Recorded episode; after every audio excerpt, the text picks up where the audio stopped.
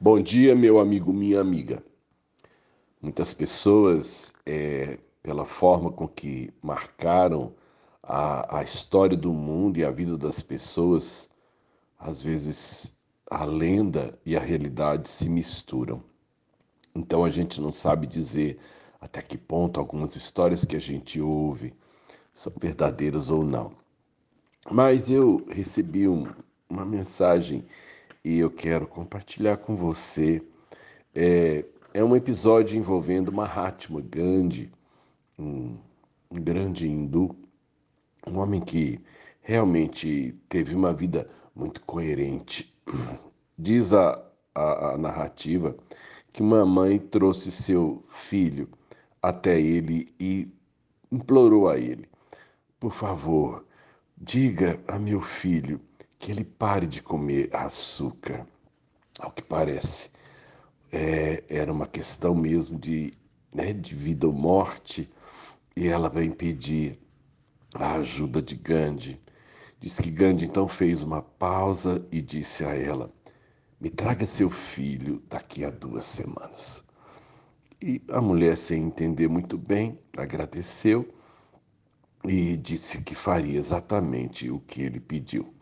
Duas semanas mais tarde, ela retornou com o seu filho, e aí então Gandhi disse que olhou o menino bem nos olhos e disse para ele: Pare de comer açúcar. A mulher, então, agradecida, mas sem entender muito bem é, o que tinha acontecido, perguntou para ele: é, Mahatma, por que o senhor me pediu para trazê-lo duas semanas? O senhor poderia ter dito isso a ele, como fez agora, há duas semanas atrás. Diz que Grande respondeu: É que há duas semanas atrás eu estava comendo açúcar. É, eu gostei, eu gostei da coerência. Eu creio que nós precisamos falar daquilo que nós vivemos. É, nós temos um, um tempo em que os discursos muitas vezes não se parecem mesmo com as pessoas. Talvez esse seja o grande problema dos políticos.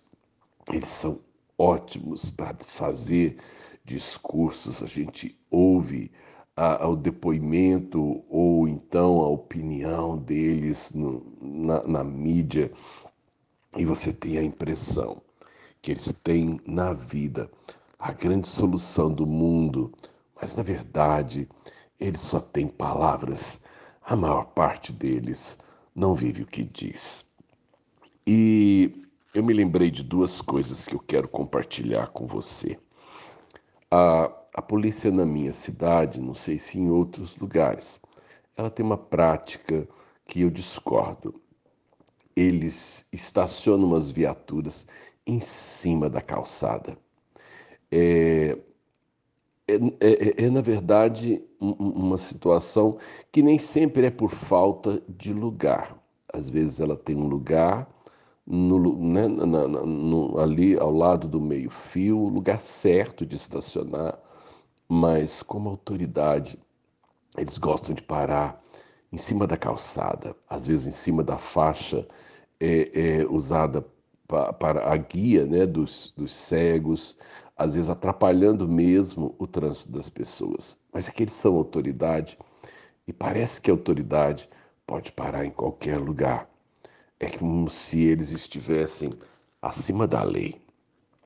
E me lembrei que em Lucas capítulo 4 fala a respeito de Jesus e da forma com que ele ensinava. O versículo 32 do capítulo 4 diz assim: E muitos se maravilhavam da sua doutrina, porque a sua palavra era com autoridade.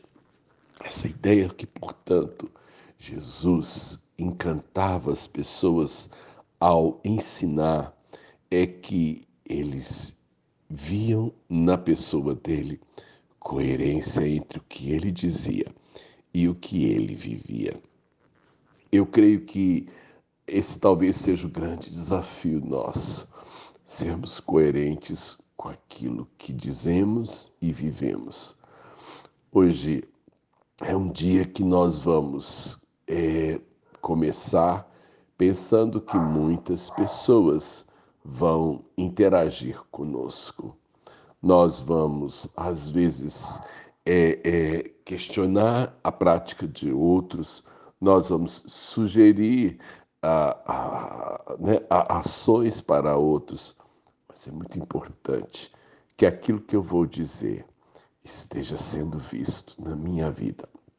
Eu quero, eu, eu, eu quero, não vou dizer aos amados que essa é a realidade 100% na minha vida, mas eu vou lutar para que jamais eu venha a, a desautorizar o que eu vivo e o que eu creio por uma vida que não bate. Faça disso um propósito não só para hoje, mas sempre. Sérgio de Oliveira Campos, pastor da Igreja Metodista Goiânia Leste, graça e paz.